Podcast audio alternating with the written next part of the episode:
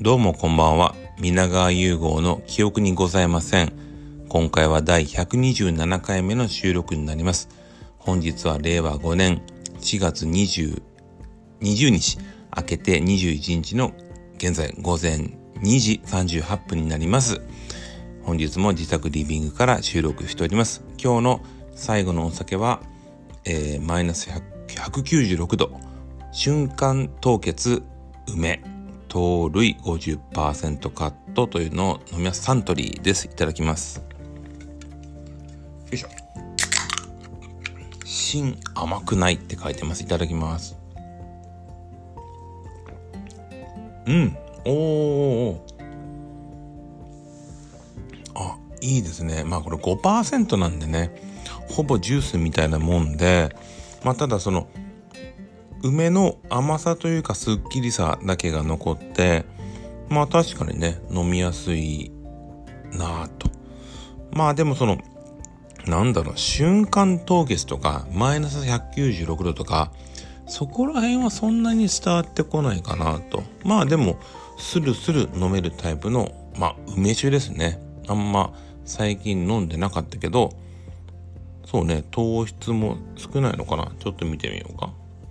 えー、とカロリー41キロカロリー脂質ゼロ。糖類は2.7まあまあまあまあですね。うん。今日もよろしくお願いします。だいぶですねこの喋りの声のトーンもちょっと上げてるしスマホをかなり口の近くに持ってきてるんでまあかなり滑舌は悪いけどちょっと聞きやすくなればありがたいなと思うけどね。で、今日も相変わらずエンタメの話をしていきます。で、以前からちょっと言ってるように、えー、今ね、日本のこのアニメ、ね、すごく海外で海外での評価というかもうその売り上げがすごくて今日ですね実は中国でファースト「ザ・ファーストスラムダンクが公開されてまあものすごい売り上げなんですよ。もう前売りだけで20億超えてて。で、まあ、韓国でも売れてで今回中国で多分相当売れるんですよね。100億レベルの売り上げを期待されてると。でまあ中国のその映画市場においてハリウッドの映画があんまり売れなくなってきてて。だから当時まあマーベルの映画だったりそこそこその中国であの収益を得るために何て言うのかな舞台を中国にしたりとか中国人の俳優さんを使ったりっていうのがあったんだけどそれがもう望めなくなってでここに来て「えー、スズメの戸締まり」と今回の「スラムダンクがもう爆発的なヒットなのでね本当にこの日本のアニメっていうものの捉え方っていうのが全然変わってきてて風向きが変わった。ただ、まあ、言うて新海誠監督の作品なんて3年に1回でしょ。で「スラムダンクもこれ毎回出せるわけではなくてじゃあコナンを中国で今から始めてそのまあ、軌道に乗るまでは相当かかるから日本のこのアニメビジネスみたいなのをネットフリックスの配信も含めて中国韓国あとアメリカそこでこう軌道まだまだねその産業として安定させるにはまだ不安も残る。でも楽しみですよね。うん。この「スラムダンク中国の方がなんか泣きながら感動してるのを見るとさても国交というかね国と国のはあんまり仲良くないんだけど文化を通じてね日本が作ったものを中国の方がすごく認めてくれるのはいいことだなと思いました。でね今日はねまずはじゃあ今日見た映画ですね。えっ、ー、とベン・アフレック監督の「エアー」っていう映画を見ました。エアーですね。このエアーは何かっていうと、ナイキのエアージョーダンのエアーなんです。で、話は1985年ぐらいかな当時、えー、いわゆるそのスポーツメーカー特にバスケットに関してのシューズで言うとコンバースとアディダスここがもう本当に主力でナイキって全体の10%ちょっとであの今のナイキから考えられないぐらい市場は狭かったんですよね。でそこでね、えー、その年1985年のドラフトにまあいろんな選手がオラジワンだったり有名な選手がかかるんだけどそこにまあ当時は当然デビュー前のマイケル・ジョーダンがいてで彼との契約を結ぶために当時その10%ぐらいの市場しかなかったナイキがどうやってまあ当然わかるでしょだってナイキがジョーダンと組んでエアージョーダン。で結局ナイキの礎をね気づいたと言っても過言ではないわけだから。じゃあその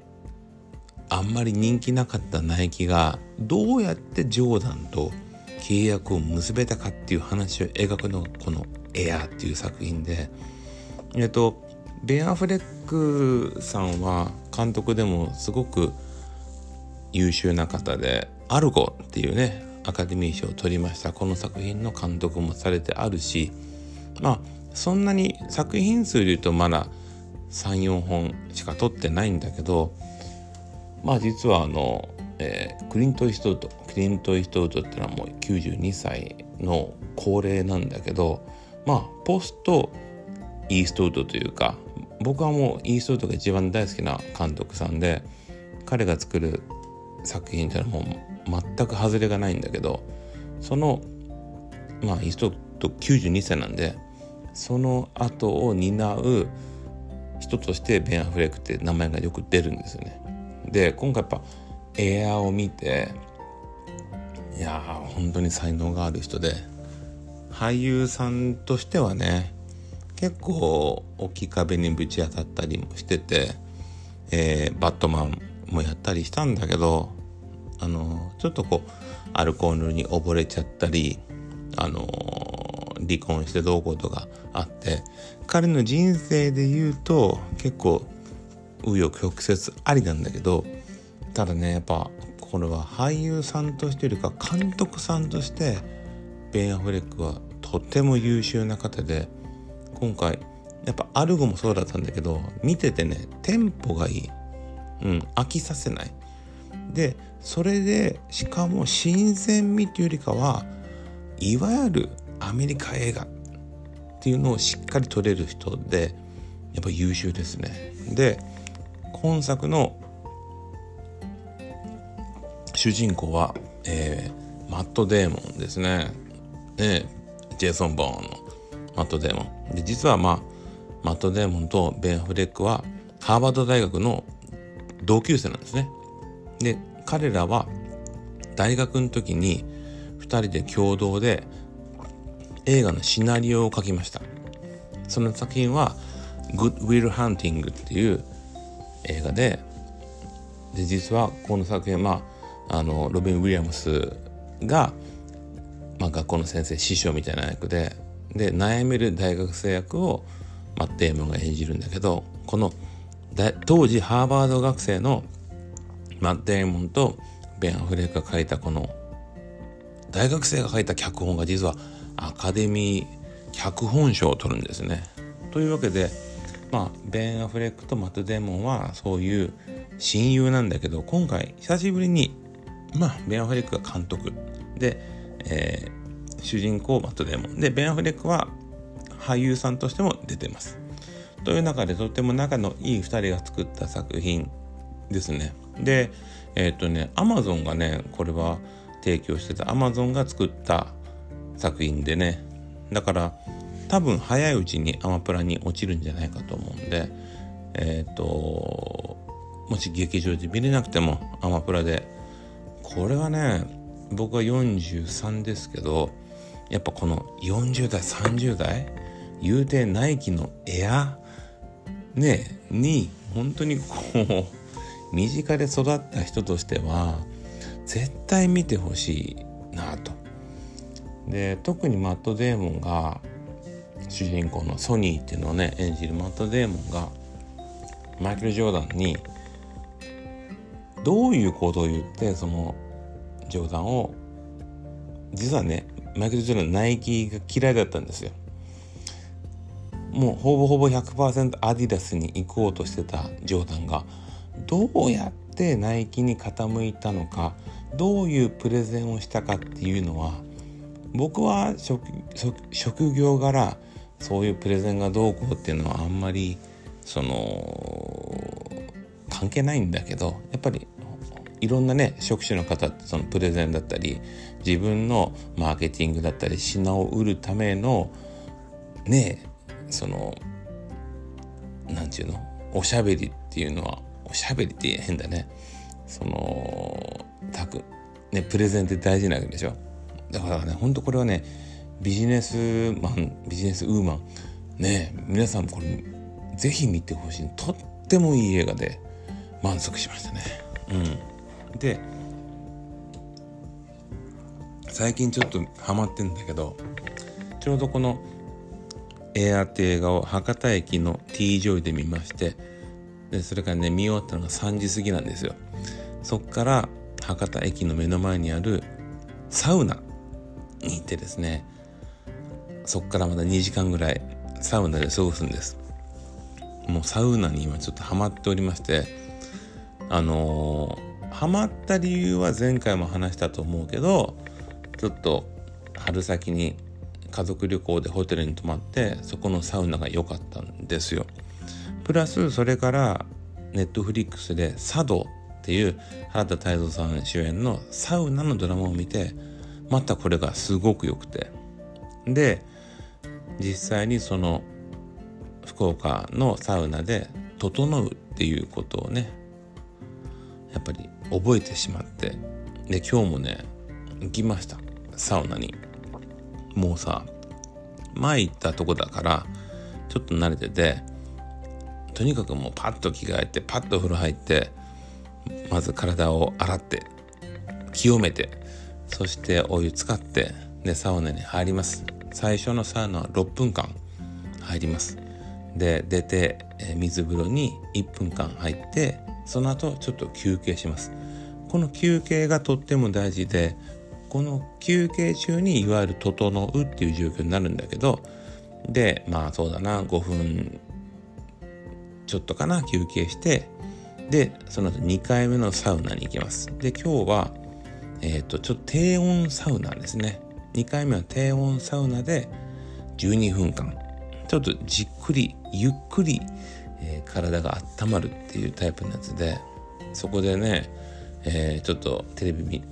ニュースとか見ながら12分間過ごしてでもう一回水風呂1分入って、えー、休憩をします。でちょうど今日はそのサウナが時間的にロウリュウっていうサービスがある時間帯で自分はそれを受けたことがなくて今日はねそれを受けたくてという願望もあってちょうど6時半のロウリュウに合わせて3回目のサウナタイムに行きましたでロウリュってのは何かっていうと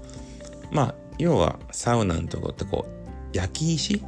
石あ熱い石がこうコロコロとこうあるわけですよ。でその蒸した石の蒸気とかがいわゆるサウナの環境を作るんだけどそのまあ焼き石に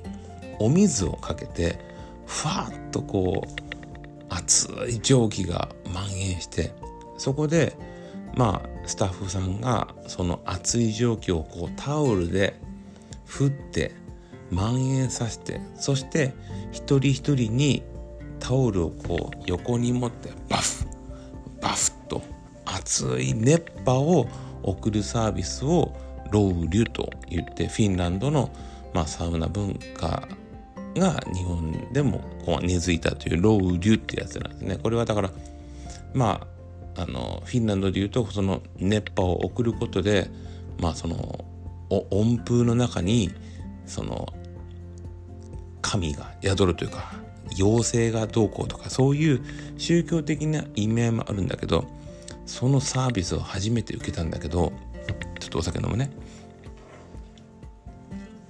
まず熱い石にね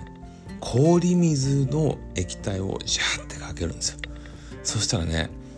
そのサウナはだいたいそのサウナで90何度なんだけどそこで一気に100度ぐらいにブワッとねもう体感温度が上がってその時に鼻で吸えばいいんだけど口でスッて息吸っちゃったらもうちょっと呼吸困難になるんじゃないかっていうぐらい熱い空気で満たされるんですよ。しかもねそのまあ垂らした液にはアロマを成分が入ってて少しこう森の緑っぽい感じのアロマが入っててすごくスーッとこう気持ちいい感じ。で鼻からすると全然 OK で。でそっからその職員さんが熱波をねポフポフと送ってくれて自分はおかわりも含めて3回してもらったかな。いやーその汗の出方が全然違うしね。その12それまで12分間だったんだけどまあ普通に座って耐える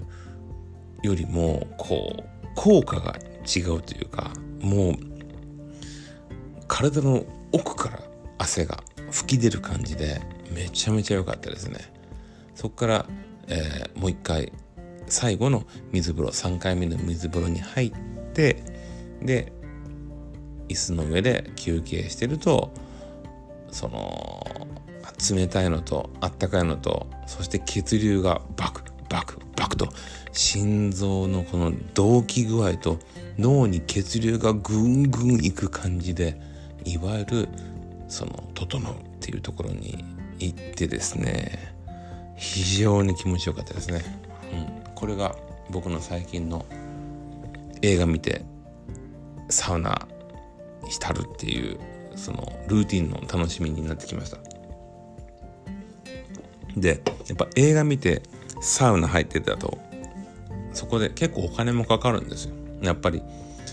そうね3000円ぐらいかかってその後生ビールまで飲んじゃったらやっぱりそうね4000円ぐらいかかっちゃうからその代わりあの映画館まで博多駅までは30分ちょっとはもう歩いてね行くと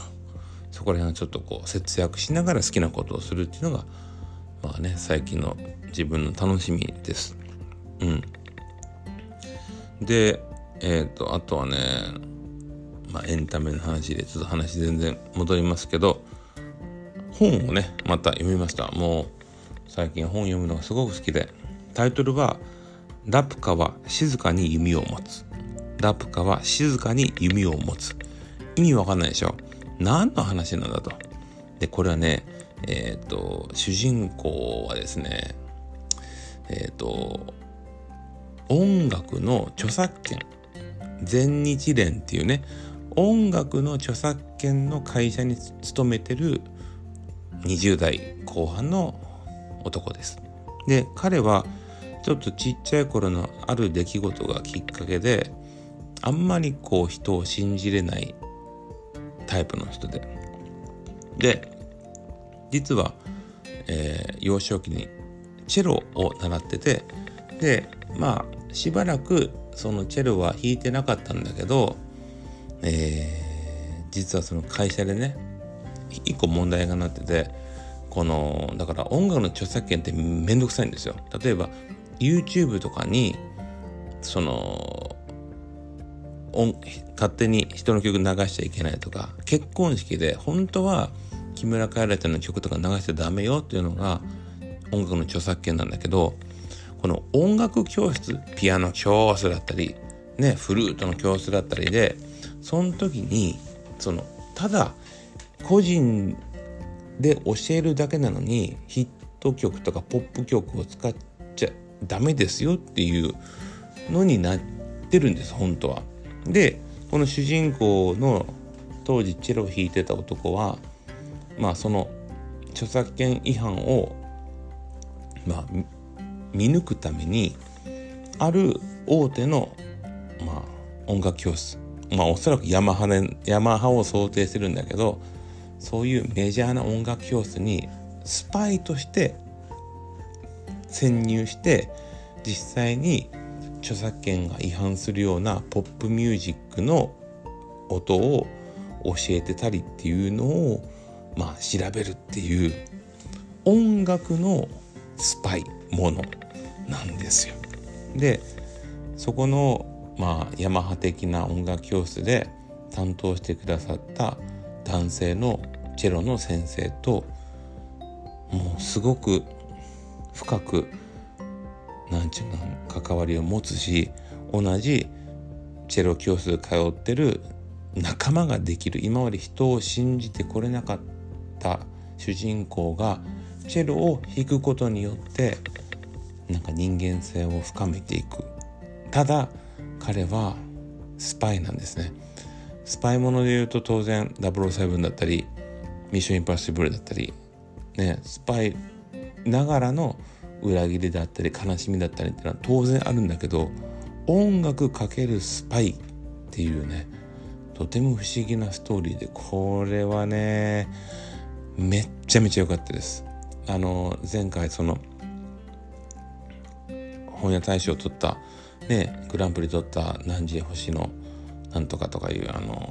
良かったんだけどいやーなんてね読みやすいのよ。村上春樹読んでちょっと読みにくいなと思ったけどこのねラプカはねすごく読みやすい。うんあのー、こってりしなくてなんかその自分はチェロの音の響きとかよう知らんけどその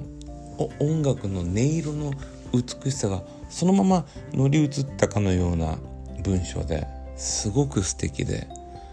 おすすめですね。是非読んでいただきたいなと思った。うん。あとはねえっとドラムの話で前回というか前にも話したワウワウの「フェンス」っていうドラマですね、えー、大好きな脚本家の乃木明子さんが書いててまあ沖縄で起きたレイプ事件をまあ追ってく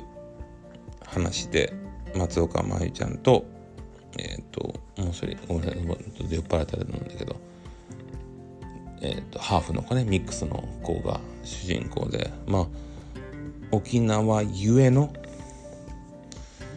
その犯人を捕まえられなかったり立証できなかったり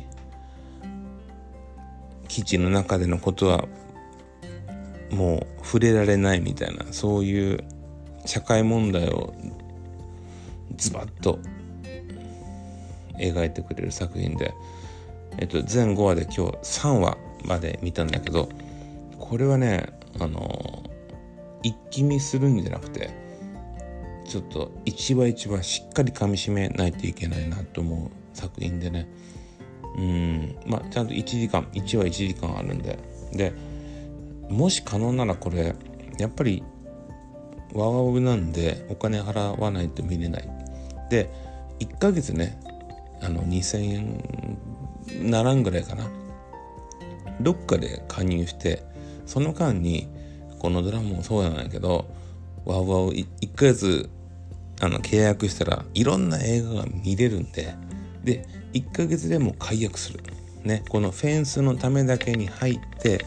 他の映画も見てでもフェンスが見終わったら1ヶ月で解約するぐらいのレベルで。だから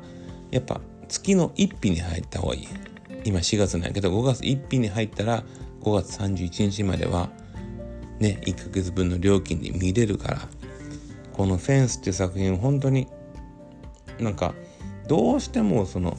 ネットフリックスとか地上波のドラマに比べるとワーワーが作ってるドラマって日の目を見ない。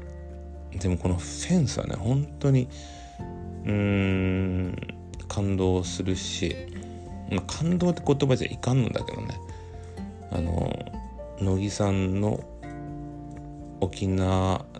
に対する思い沖縄で多分すごく調べ調べられたんだと思うけどむちゃくちゃいいんですよ。だからどっかで1ヶ月見つけてワーワーに入って見てほしいなと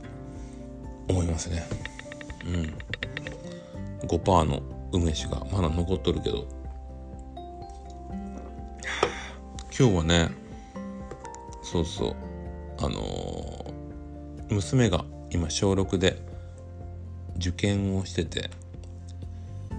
12時から1時ぐらいかな。1時間理科のねなんか重りの問題があるじゃないですか。こう10キロの重りと20キロの重りを何センチぐらい開けておいてそれが保たれたからじゃあ何センチにしてますかみたいなね物理の問題を教えながら。で自分はそういうさすがに中学校の受験なんて教えれるだろうと思ったら途中でこうあれ？これ何？と思って。たらお兄ちゃん呼んだらお兄ちゃんはほぼほぼ何ちゅうの暗算みたいなのでこの答えはこれでみたいなこと言うわけですよ。なんかねほんとこういや本当に自分に比べるたら失礼なぐらい息子の方がもう頭良くてでお姉ちゃんの方もねその受験のお姉ちゃんの方もそのやっぱ実際の兄貴に教えてもらったらそっちの方が効果はあるわけだな。ただそのやっぱ勉強するのは偉いなと思うけど本音を言うとちゃんと12時ぐらいに寝て睡眠しっかりとってほしいなと思う思うしさなんか親もよくわからんような問題を真夜中に勉強して身につけないかんくてとかなるとちょっといろいろそれはそれで考えますね。うんやっぱちゃんと睡眠取れるぐらい多分時間配分があればできるもんだと思うからうんなんかちょっと切ないよね。大事なことなんだろうけどさ。まあそういうわけで今日もいろいろエンタの話をできたかな。うん。なんかそうだね。こういうスパンぐらいで1週間に1回とか2週間に1回ぐらいでたまった映画とか本とかの話を今後もできればいいなと思います。なんか実はこの梅酒と別にハイボールも作っちゃっててもうちょっと飲みますけど、えー、いい話になればいいかな。ラプカラプカ呼んでいただいてエアー見ていただいてフェンスドラマで見ていただけたら嬉しいなと思います。では今日もおやすみなさい。